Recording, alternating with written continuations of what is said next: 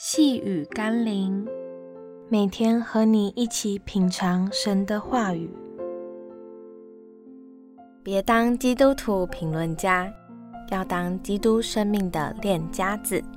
我们今天要一起来读《路加福音》第十一章四十六节。耶稣说：“你们律法师也有祸了，因为你们把难担的担子放在人身上。”自己一个指头却不肯动。严以律己，宽以待人，是美好的品格。但今天许多人却是严以律人，宽以待己。有时候在基督的教会里更是明显。有些基督徒打着属灵的旗帜，不遗余力地要求其他人要如何敬虔，如何爱主，如何侍奉，如何奉献。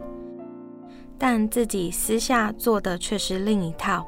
虽然我们都不是完全人，在上帝面前都达不到圣经的属灵标准，但也不该降低属灵的标准，还是应该将正确的属灵标准教导人。不要只是拿这些标准来要求人或定人的罪，而是以上帝属灵的标准来检视自己，要求自己。并勉励人一起向着美好的标杆努力，才能使自己与他人同得福音的好处。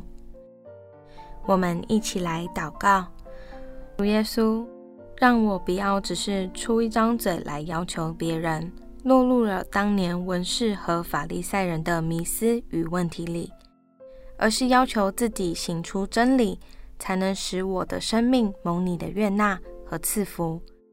让我不是严以律人，宽以待己，而是有机会因着生命的见证，吸引人渴慕爱你，进而生命被你改变。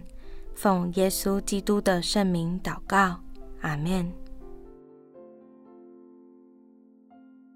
细雨甘霖，我们明天见喽。